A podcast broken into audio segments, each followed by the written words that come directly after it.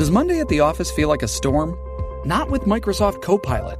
That feeling when Copilot gets everyone up to speed instantly? It's sunny again. When Copilot simplifies complex data so your teams can act, that sun's shining on a beach. And when Copilot uncovers hidden insights, you're on that beach with your people and you find buried treasure. That's Microsoft Copilot. Learn more at Microsoft.com slash AI for all.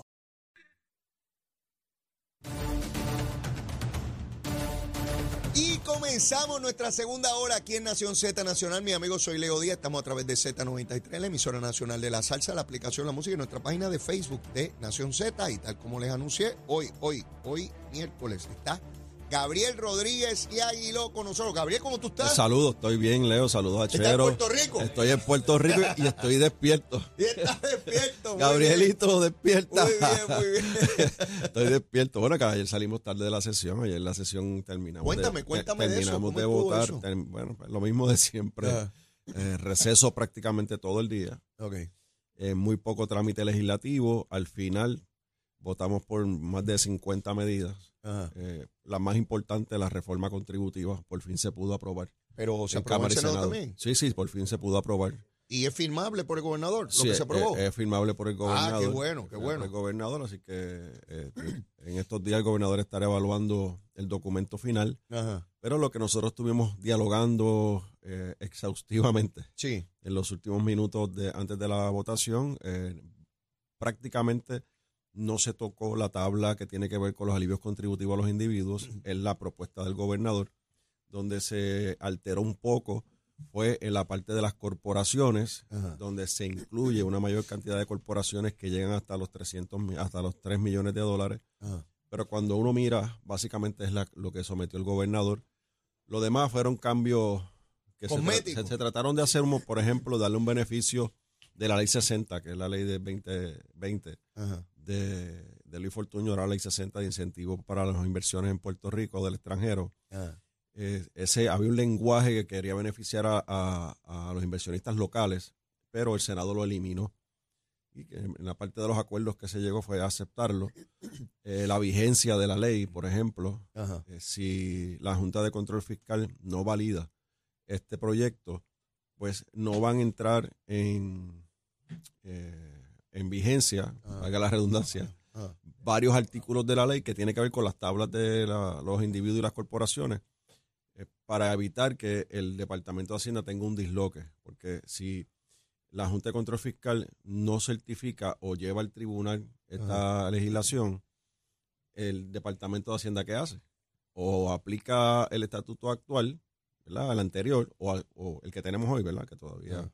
no lo ha firmado el gobernador, o el nuevo. Entonces quedaría un disloque de, de cuál va a ser entonces la- las te- tasas contributivas. Tengo una duda, eh, Gabriel, porque si no recuerdo mal, Jesús Santa había señalado, por lo menos el proyecto que aprobó la Cámara, que él había tocado base con la Junta de Supervisión Fiscal. ¿Tú te refieres a los cambios que hizo el Senado entonces? a los cambios de último momento. Por eso, hay unos cambios de último momento que no tienen que ver prácticamente con las tablas, pero como no sabemos qué piensa la Junta y cómo va a actuar la Junta, siempre al final del camino ellos ¿verdad? deciden cómo, eh, cuál va a ser su, su postura final para evitar que el Departamento de Hacienda se quede en neutro, porque se quedaría en neutro. Si no hubiese objeción de la Junta, eso que se aprobó anoche por Cámara y Senado, ¿tiene beneficios para el, el contribuyente de a pie? Lo tiene para, para el contribuyente de a pie, que es el individuo, Sí. y para las corporaciones sobrepasan los 500 millones de dólares, que se van a ver reflejados en esta planilla. O sea, En la de abril del año Eh, entrante. En la de abril de, o sea, de eh, este año contributivo. de este año contributivo. Cuando termine el año contributivo en diciembre, diciembre. 31, ya va a haber un. Cuando vaya a rendir la planilla en abril, va a tener estos beneficios que se aprobaron. Correcto, correcto. Pero si la Junta de Y Control el impacto Fiscal de eso es 500 millones. sobre 500 millones de dólares. Y sobre ese número general, la Junta no tenía problema. Hasta el momento no. No ha presentado problemas O mayores. sea, pero ese número es el mismo que originó, que, que- que venía con el gobernador. y el gobernador Cámara. estaba como en 480 millones, 470 son 20 millones más. Son unos cuantos millones más, pero ciertamente están dentro del, ¿verdad? del marco que, que es aceptable y, que, y que se puede ejecutar. Por eso es que votamos a favor y validamos. eh, Ah, por esa eso es que tú haces la distinción del proyecto en su totalidad y algunas de sus partes que podría haber objeción. Po- Podría haber objeción, pero si, si eso, esa objeción ocurre, para que la gente entienda, Ajá. Es el, el gobernador firma el documento, el, el proyecto hoy. Mm. Así que entra en vigor esta nueva ley a partir ¿verdad? de ese momento para el año contributivo que estamos hoy. Ajá. Que cuando llenemos la planilla del año que- de este año, que la radicamos antes de abril del 2024, Ajá. uno va a tener unos alivios contributivos. Pero si eso lo objeta la Junta de Control Fiscal, Mm. pues el secretario no puede quedarse neutro. Seguro. Que eh, se quedaría entonces sin efecto esos artículos para que apliquen los que están actuales, ¿verdad? Que no tendría, en resumidas cuentas, no habría un alivio contributivo porque la Junta de- detiene el proyecto. Apostamos a que eso no va a, no va a ocurrir, pero es una medida cautelar Ajá. para no dejar al gobierno en neutro, ¿verdad? Ni a los contribuyentes. Se aprobó la medida para los dineros a las entidades sin fines de lucro. Sí, sí, sobrepasar los 20 millones de dólares porque se incluyó un, parte de un sobrante para poderle dar unas ayudas a unas organizaciones, de lo contrario se iban a quedar afuera. Ajá. es un poco más de 20 millones de dólares. El, el número nor- eh, tradicional, normal anual es 20 millones, redondo. Son 20 millones 200 y pico de mil dólares. Eh, lo que no se aprobó fue la reforma, las enmiendas a la, ref- a la ley, a la ley, a la ley eh, laboral, la reforma laboral, las enmiendas, eso no se aprobó.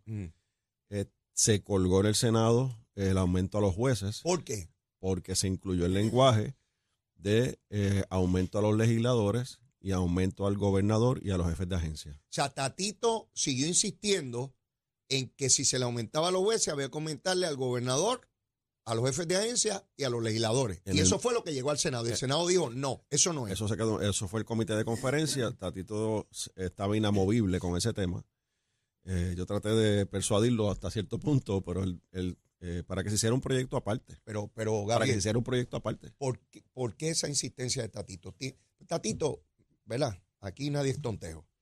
Tatito no vuelve a la legislatura. Quiere decir que no está abogando por un aumento de su salario, para empezar. Él llega a Dorado, donde está regido por otra, por, un- por la ley de municipios autónomos, y allá dice lo que es el salario de ese, de ese alcalde. Quiere decir que Tatito está recibiendo presión de su delegación, de sus legisladores populares, para que le digan, tú te vas, pero garantízanos los chavitos nuestros aquí para que otro que viene. Bueno, eh, Tú estás allí, tú sabes si esto está sí, sí. pasando. Bueno, yo, yo lo que he dialogado con él sobre este tema es que él cree en que todas las ramas de gobierno constitucionales deben tener el mismo trato y deben estar al mismo nivel. Y eh, quería... Y, y eso suena razonable. Suena razonable, pero él quería incluir en el proyecto que ya está aprobado por la Junta, que tiene el presupuesto, claro. que tiene el presupuesto asignado en, en este año fiscal del aumento a los jueces, que por más de que se cerca de 20 años no ha recibido, no ha recibido aumento. Así que quizás uno ve de entre 28 mil dólares a, a un juez de aumento, o 24 mil o, o, o 22 mil eh, anual, pero es que en 20 años no han recibido ningún tipo de aumento. De hecho, los fiscales se aprobó un aumento A los maestros se le dio 12 mil al año. y, y a los a los eh, procuradores o sea, hay un hay un hay un segmento de, de, de la población de, la profe- de, de estos profesionales eh, que tiene que ver con la, la judicatura que tienen un aumento están ganando más que los jueces ciertamente así que yo, yo ese, era, ese, era, hace. ese era el balance Yo, sé por qué lo hace. No hay manera de plantear allá afuera aumento para los legisladores. Estos son unos pillos y unos bandidos. Esa es la opinión de, de- de los sectores de opinión pública. Y el gobernador siempre va a decir que él no quiere más chavo y que se fastidie el que sigue para adelante. Así que esto hay que meterlo aquí y chantajearla como de lugar. Esa es la estrategia política. Eso fue lo que pasó. Eh, básicamente, para que la gente sepa, la- el, el salario del legislador hoy son cerca de sete- 74 mil dólares anual.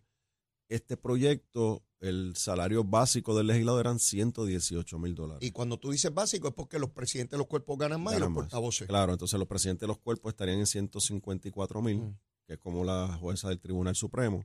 Y así sucesivamente, ¿verdad? Ajá. Seguían las, las escalas hasta llegar al, al legislador base, que eran 118.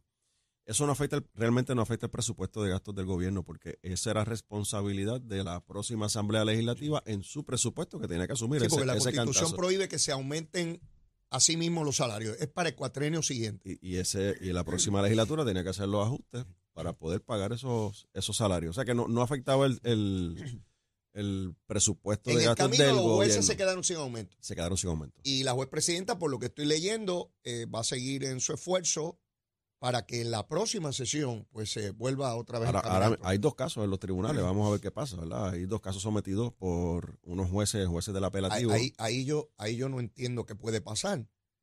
Porque para aumentarle los salarios a los jueces lo tiene que aprobar la Asamblea Legislativa. Eso o puede la rama judicial decir, no, me lo aumentan aunque la legislatura no quiera. Lo Eso, que están planteando eh, los jueces a través de este caso es que ya se, se presupuestó Ajá, eh, en, el en el presupuesto de la resolución de gastos del gobierno de Puerto Rico, o sea que ya se autorizó el aumento ajá. porque se asignó el dinero. O sea, ya la Asamblea Legislativa actuó. Ya la Asamblea Legislativa aprobó un presupuesto, Ajá. el gobernador lo firmó y ahí se dio la autorización para el aumento, porque está el dinero consignado. Eso es lo que establece, ¿verdad? El caso. ¡Eh, a el caso. Eso está interesante, pero son los jueces que van a evaluar el caso de sus... O sea, ellos se van a otorgar un aumento si, si, si aprueban este tipo Uh, duro eso, duro eso. Así que eso, eso está, estos días se estará dilucidando en los tribunales. Eh, probablemente se pueda persuadir a Tatito en la última sesión, que es en enero del año que viene. De enero a junio del año que viene. Y ahí culmina, a menos que el gobernador convoque una extraordinaria. de ser necesario. Luego, luego de las elecciones o luego de las primarias. ¿Qué otro proyecto eh, de envergadura se discutió ayer? Pues mira, eh, eh, la Asamblea Legislativa ha tomado la mala práctica de descargar medidas. Así que es un poco complicado, ¿verdad? Uno entrar en los detalles, aunque son proyectos que uno conoce y uno los evalúa Ah. antes de votar, ¿verdad? Pero eh, ahí hay proyectos que tienen que ver, por ejemplo, allí estaba el proyecto para aumentar el salario a los tecnólogos médicos. Ese proyecto no bajó, así que se quedó pendiente.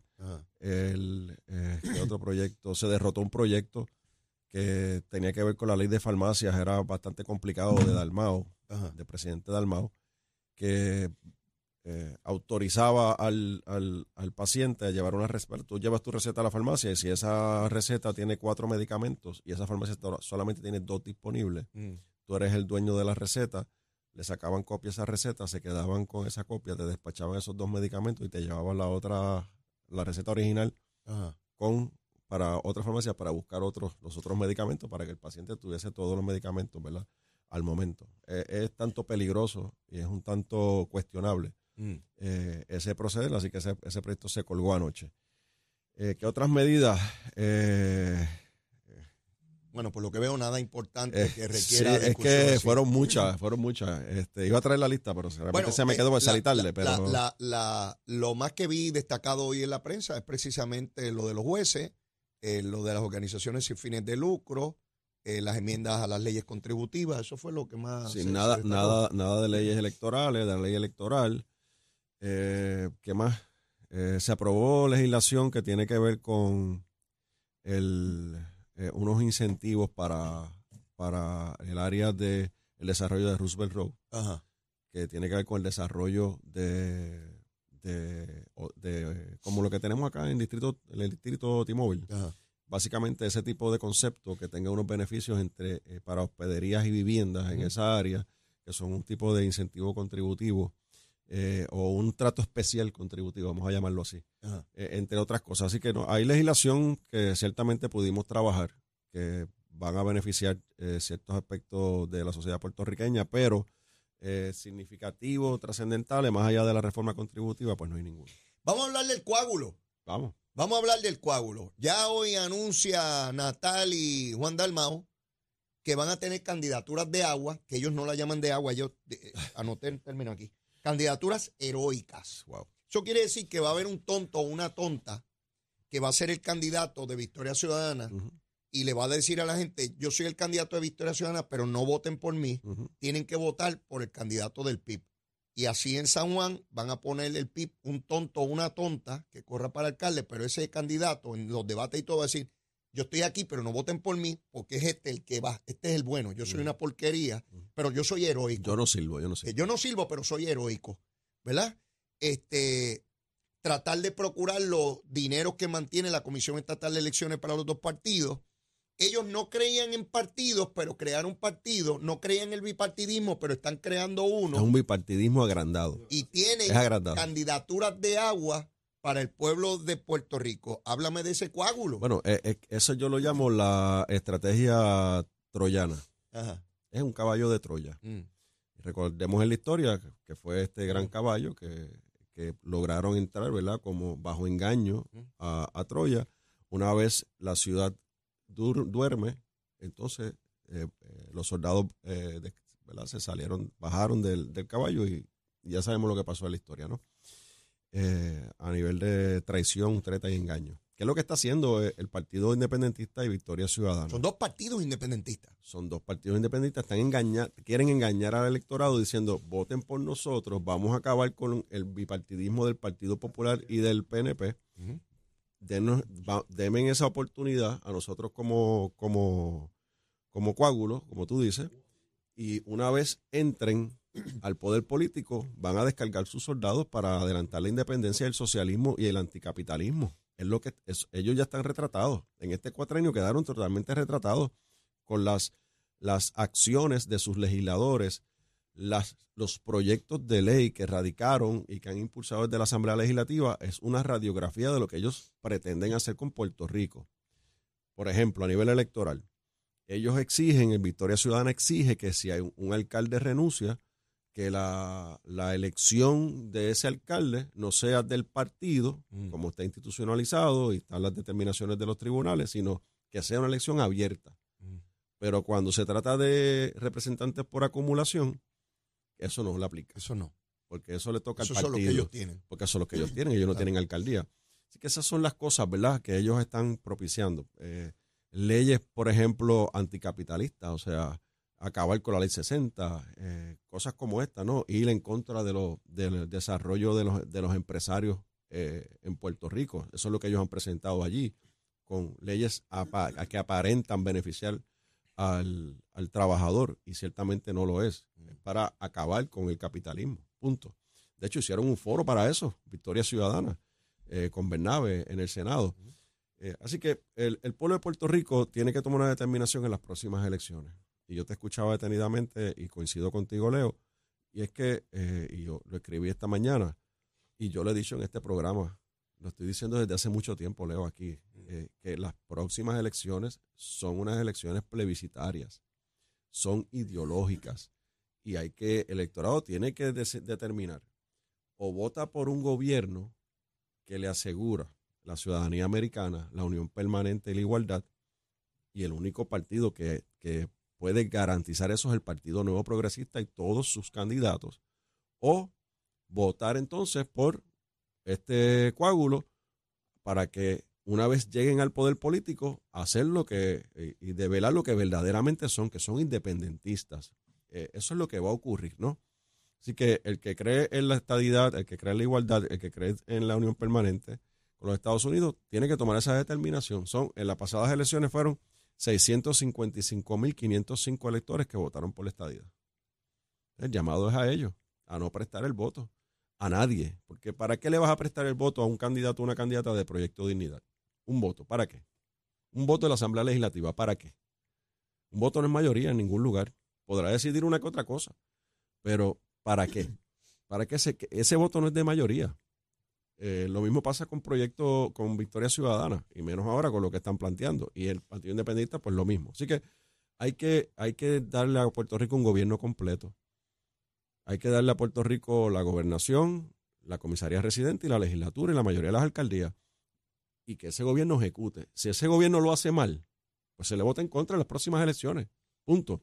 Pero la, la realidad es que estamos viviendo hoy el tener un gobierno compartido, un gobierno dividido, que lo que hace desde la legislatura es entorpecer, tratar de entorpecer la obra de gobierno de Pedro Pierluisi, tratar de que no se adelante la obra, porque ellos entienden que si se adelanta la obra, si, si Pedro Pierluisi continúa proyectándose como hasta ahora, que está ejecutando, pues va a ganar las próximas elecciones del PNP. Así que su, su meta es no es tener un candidato a la gobernación, es hacer la vida imposible al PNP para que no pueda ejecutar. He visto muchas elecciones en mi vida y sé que en reiteradas ocasiones se plantea que la elección es plebiscitaria. La gran diferencia de hoy frente a esos momentos anteriores son los números.